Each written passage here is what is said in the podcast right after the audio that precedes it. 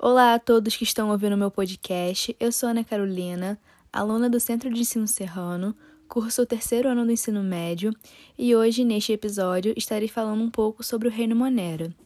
O reino Monera, então, ele é composto por seres vivos que são unicelulares e procariontes, ou seja, eles só possuem uma célula e o seu material genético fica disperso no citoplasma dessa célula. Eles não têm um núcleo individualizado.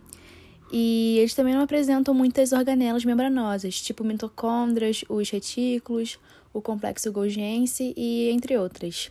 E também não apresentam citoesqueleto. Nestes seres também não é apresentado o citoesqueleto, o citoesqueleto é um conjunto de fibras e túbulos proteicos que existem no citoplasma das células eucariontes. Ele é responsável pela sustentação e pela movimentação das organelas da célula. Os representantes desse reino estão divididos em dois domínios, bactéria e arqueia. No domínio bactéria, ele engloba as bactérias e as cianobactérias, que são seres vivos procariontes e estão altamente disseminados pelo, pelo mundo, ou seja, estão presentes praticamente em todos os ambientes. E no domínio arqueia, é, os, seres, os seres vivos também são procariontes, porém eles vivem em ambientes extremos da Terra, como lugares com frio intenso e lugares com calor excessivo. Agora estarei falando sobre as bactérias. Como eu disse, elas são encontradas em praticamente todos os ambientes da Terra. E, ao contrário do que muitos pensam, elas são muito importantes nos papéis de nos papéis que elas assumem nos ecossistemas para a manutenção da vida do nosso planeta. Elas são encontradas também em outros organismos, podendo apresentar relações neutras, benéficas ou parasíticas. Ou seja, neutras que nenhum dos dois organismos está perdendo ou ganhando, benéficas, onde os dois ganham com, com essa relação, e parasíticas, onde a bactéria se apropria dos nutrientes do outro organismo. Falando um pouco então sobre as estruturas das células bacterianas, nós temos a cápsula. Algumas bactérias, elas produzem um tipo de substância mucilaginosa formada por lipopolissacarídeos. Os lipopolissacarídeos são tipo moléculas é, de grandes dimensões constituídas de um lipídio e de um polissacarídeo, de um tipo de gordura e um tipo de açúcar. Elas ficam então fora da parede celular e essa essa cápsula ela pode auxiliar na proteção contra o ataque de leucócitos, que são os nossos glóbulos brancos, né, que ajudam o nosso sistema imunológico. Ela impede então que ele realize a fagocitose bacteriana. E além disso, elas apresentam uma estrutura que são mais resistentes aos antibióticos. Outra estrutura presente nas células bacterianas é a parede celular. Ela é constituída por peptídeo glicano, que é um composto de açúcares e aminoácidos que dá forma, suporte e proteção à célula. Então, ele vai também evitar que a célula se rompa quando é meio hipotônico, ou seja, ela vai manter aquela água concentrada no interior da célula. Mas quando a bactéria se encontra em meio hipertônico, a parede celular já não pode ajudar mais, porque ela não impede a perda da água, e isso pode causar a morte da célula. Por isso que existe um modo de atuação dos antibióticos que é evitar a formação da parede celular dessas bactérias. As bactérias também apresentam membrana plasmática formada por uma dupla camada fosfolipídica, onde se encontram as proteínas. Essa membrana, então, pode formar invaginações denominadas mesossomos, e nessa superfície é onde será apresentada as enzimas respiratórias, que está diretamente relacionado ao metabolismo energético da bactéria. Eles também, os mesossomos, podem auxiliar na divisão celular. As células bacterianas apresentam também citoplasma, onde fica localizado os ribossomos e as enzimas, e os ribossomos estão diretamente ligados com a síntese de proteínas da célula. Elas também apresentam material genético, mas o cromossomo bacteriano ele é constituído por um ácido nucleico DNA circular e ele não possui proteínas. Ele fica localizado então na região do citoplasma sem ser envolvido por carioteca. Como eu disse, eles são procariontes. E além disso, além desse cromossomo, muitas bactérias também apresentam plasmídeos, que são pequenos anéis de DNA presentes no citoplasma que se replicam independente do DNA cromossômico. Passando então para o exterior da célula bacteriana, estão localizadas ali as fímbrias, que possibilitam a fixação da bactéria ao substrato, ou seja, às outras células com que ela vai se conectar. E ali ela tem a entrada e a saída de substâncias do citoplasma. Muitas bactérias podem ter também um tipo especial de fímbria, que é denominado pili. É, é um tipo de fímbria sexual, cuja função é reconhecer outras bactérias e assim transferir seus genes por aquele canal de conjugação. Muitas bactérias apresentam flagelos. Eles são responsáveis pela realização do movimento da bactéria. Eles podem, elas podem ser constituídas por um ou mais flagelos e eles são formados a partir da proteína flagelina. Falando então sobre a nutrição bacteriana, ela pode ser realizada por dois meios, dois processos metabólicos. Existem bactérias heterotróficas e autotróficas. As heterotróficas absorvem a matéria orgânica já disposta no ambiente. E as autotróficas, elas produzem o seu próprio, o seu próprio alimento, através da fotossíntese ou da quimiossíntese. As bactérias são majoritariamente heterotróficas e, dentre muitas delas, são classificadas como organismos saprófagos.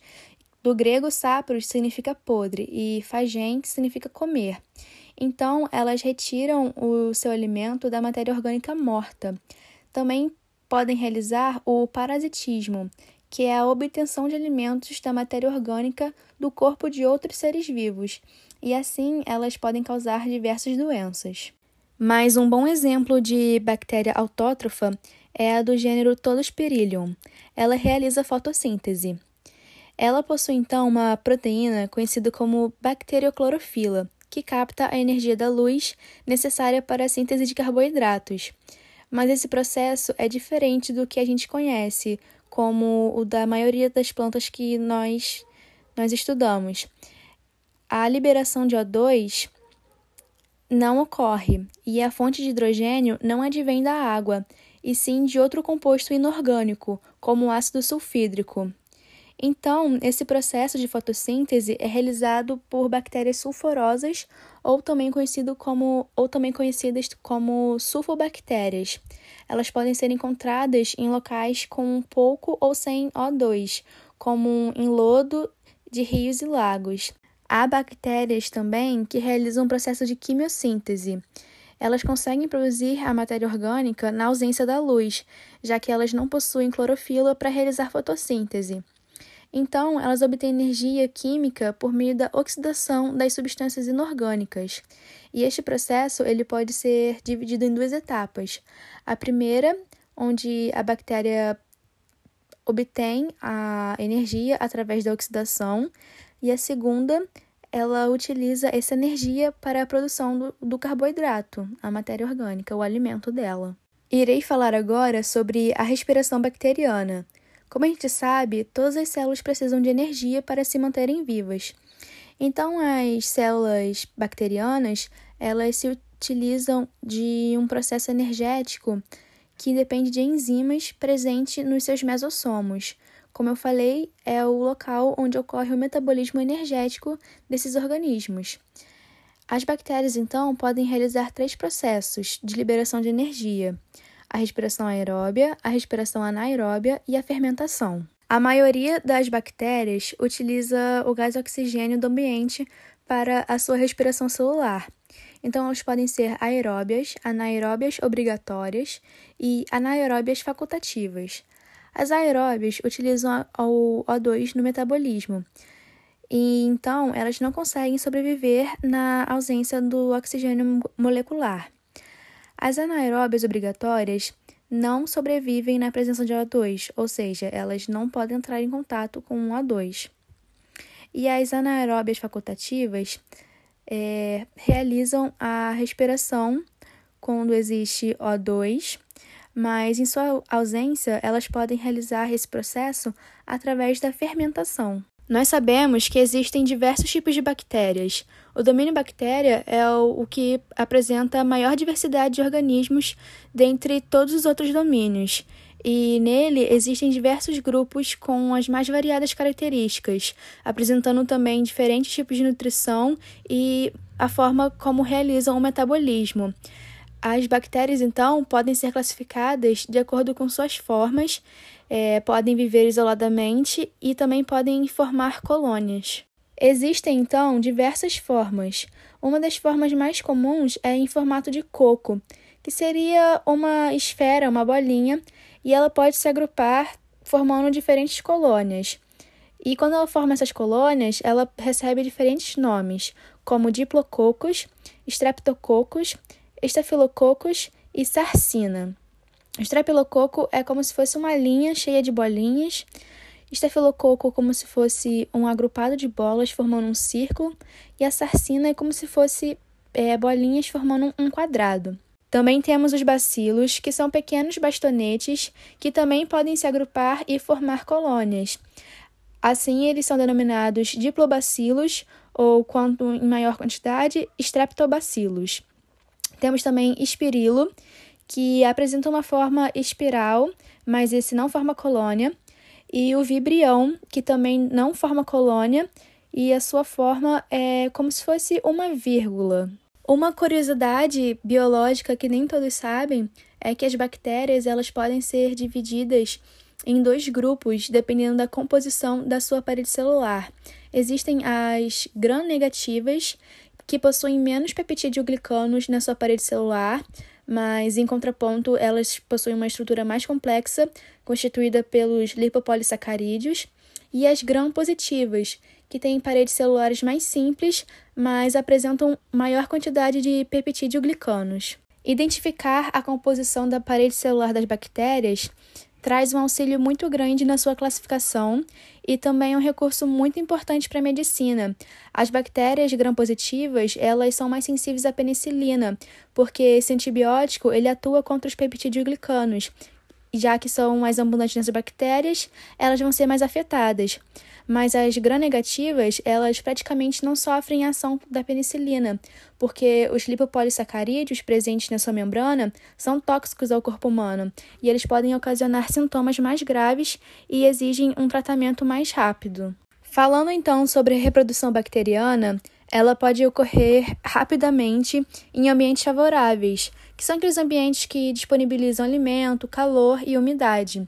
Mas as bactérias, elas também podem driblar essas condições ambientais desfavoráveis, e assim elas se reproduzem e acabam apresentando diferentes tipos de reprodução. Outra curiosidade biológica sobre as bactérias é que, enquanto elas estão fazendo esse processo de reprodução e um certo tipo de substância acaba, elas desenvolvem uma estrutura chamada endósporo. É, essa estrutura vai fazer com que envolva o seu material genético em uma parede resistente. E assim que ela perceber que as condições estão melhores, que ela conseguiu essa substância que estava faltando, o endósporo ele dá origem a uma nova célula bacteriana e que pode reiniciar o seu desenvolvimento. As bactérias, então, podem realizar a reprodução assexuada, e é por meio de um processo conhecido como bipartição que elas vão realizar este mecanismo de uma forma rápida e eficiente. Em poucas horas, uma única bactéria pode já apresentar centenas de outras. Nesse processo, ocorre a replicação do cromossomo da bactéria original. Em seguida, ela vai se dividir ao meio e originar células filhas, ou seja, de uma bactéria original serão originadas duas células filhas. Mas, Caso a oferta de, nutrien a oferta de nutrientes do ambiente em que, ela se, em que ela se encontra seja muito baixo, a reprodução vai cessar. Como nesse tipo de reprodução não há a presença, a participação dos gametas, gerando então, na maioria das vezes, células idênticas, nós dizemos que os clones naturais bacterianos são formados por bactérias geneticamente iguais. As bactérias não se reproduzem sexuadamente, mas elas apresentam um mecanismo de recombinação genética, que é o que possibilita a troca de material genético é o que garante aumento da variabilidade genética. Essa recombinação pode ocorrer de três formas: por conjugação, transdução ou transformação. A conjugação ocorre da seguinte forma: duas bactérias vão se unir temporariamente por meio de uma ponte citoplasmática. Uma dessas células doadoras ocorrerá a replicação de parte do seu cromossomo. Ele então passará pelo canal de conjugação Lembra que eu falei sobre a fibra sexual, conhecido também como pile? O material genético vai passar por, essa, por esse canal, vai para outra célula, que é a célula receptora, e ela vai unir esse material genético ao seu. Essa bactéria, então, vai apresentar uma constituição genética recombinante. Em seguida, ela vai realizar o processo de divisão, né? A, como eu disse, a repartição, e vai dar origem a outras células recombinantes iguais a ela. Já a transformação é bem simples. A bactéria ela vai absorver moléculas de DNA de bactérias mortas dispersas no ambiente. E na transdução, os vírus eles auxiliam a passagem de segmentos de DNA entre as bactérias. Outra curiosidade é que os cientistas utilizam desse método como uma técnica na, da engenharia genética para induzir diferentes genes em espécies bacterianas, criando assim bactérias recombinantes. Existem diversos tipos de doenças bacterianas.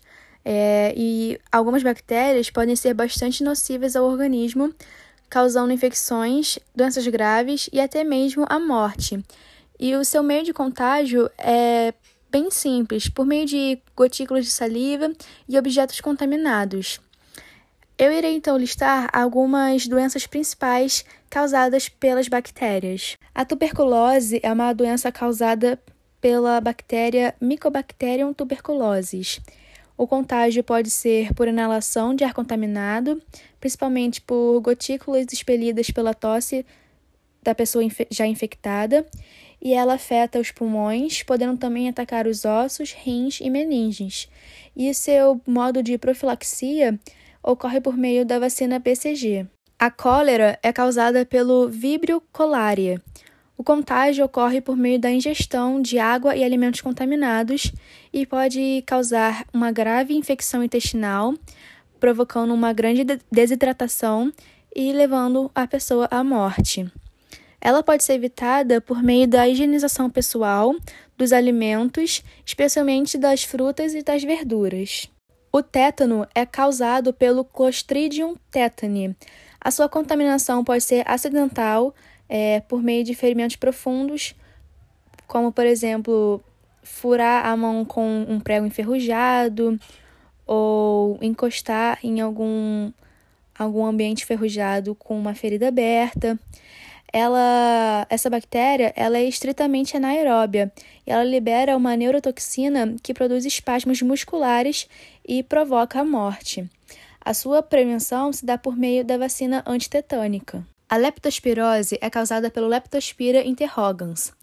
Ela ocorre em razão da bactéria que está presente na urina de ratos infectados ela irá se proliferar nas águas de enchentes, e se você entrar em contato com essas águas, você ficará infectado também. É uma doença que causa uma febre aguda que pode levar à morte se não for tratada rapidamente. O agente causador da doença botulismo é o Clostridium botulinum. Essa intoxicação alimentar é causada por uma neurotoxina produzida por essa bactéria. Ela provoca paralisia muscular, podendo impedir o movimento do diafragma e provocando a morte por asfixia. A maneira de evitar esse contágio é evitando o consumo de alimentos enlatados ou em vidros que apresentem alguma irregularidade na embalagem, como ferrugem, amassados, aberturas e tudo mais. E é importante também fervê-los é, antes de consumi-los.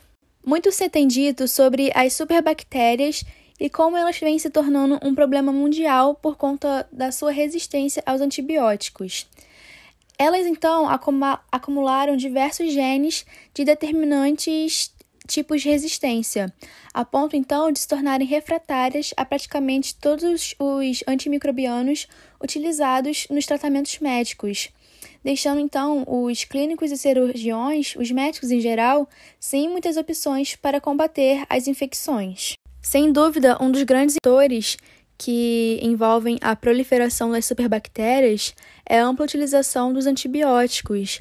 Pessoas que não vão ao médico descobrir qual é a sua doença, o que está lhes agravando, se automedicam com antibióticos e acham que estão fazendo certo, mas na verdade estão criando superbactérias.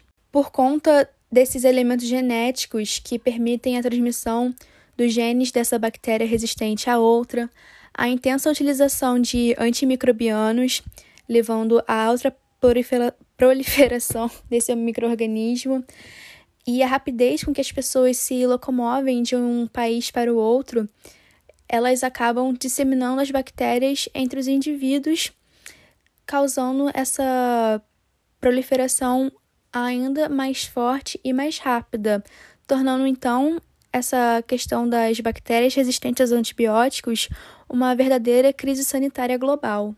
As bactérias, infelizmente, podem ser usadas como armas biológicas. É, pessoas podem então disseminar o botulismo, varíola, ebola, antraz, e eles podem ser facilmente transportados e inoculados em grandes áreas de aglomerações de pessoas. É, eles também podem ser modificados geneticamente, transformando esses microorganismos em agentes resistentes a todos os mecanismos de defesas existentes na atualidade, como os antimicrobianos, os antivirais e as vacinas. Por esse motivo, é, muitos países eles já se preparam para eventuais ataques bioterroristas, usando então sistemas de identificação e isolamento de agentes patógenos é, utilizados como armas biológicas. Como eu disse no início desse episódio, as bactérias são de grande valor e de grande importância para o nosso ecossistema. Assim como os fungos, elas também realizam a decomposição de matéria orgânica. E os nutrientes e os compostos, como nitrogênio, carbono e oxigênio, eles são reciclados e ficam novamente disponíveis para serem reutilizados. As bactérias também são amplamente utilizadas nos processos de biorremediação, que consiste basicamente em empregar esses organismos para absorver é, substâncias tóxicas do ambiente, como petróleo ou esgoto. Então, após elas absorverem essas substâncias, esses organismos eles os utilizam em seu metabolismo, devolvendo-os ao ambiente com uma composição diferente, não poluente. Já as cianobactérias são organismos autótrofos que realizam fotossíntese. Eles são os únicos procariontes que produzem oxigênio por meio desse processo metabólico. Sendo assim, elas são muito importantes como base da cadeia alimentar de de alguns animais aquáticos. Além disso, elas também realizam a fixação de nitrogênio nos ecossistemas. Falarei então sobre o domínio Arqueia, que é outro grupo de seres vivos constituintes do reino Monera. Nesse domínio, então, estão compreendidos os microorganismos que compartilham de características das bactérias e características também dos eucariontes. Alguns deles vivem em profundezas não tão extremas dos oceanos. A maioria, então, desses organismos unicelulares vivem em ambientes um tanto quanto difíceis ou inóspitos. Denominadas arqueias, elas habitam em locais com grande concentração de sal, com calor ou frio extremo, disponibilidade baixa de água e também contam com podem também conviver com a presença de substâncias tóxicas, acidez e entre outros. A capacidade de adaptação desses organismos foi o que fez com que eles pudessem sobreviver nesses ambientes. Esses seres, então, que se desenvolveram em locais com condições ambientais extremas, são chamados de extremófilos. Um exemplo são as arqueias do gênero Metanococcus voltae. É, elas se desenvolveram em ambientes com a ausência de oxigênio.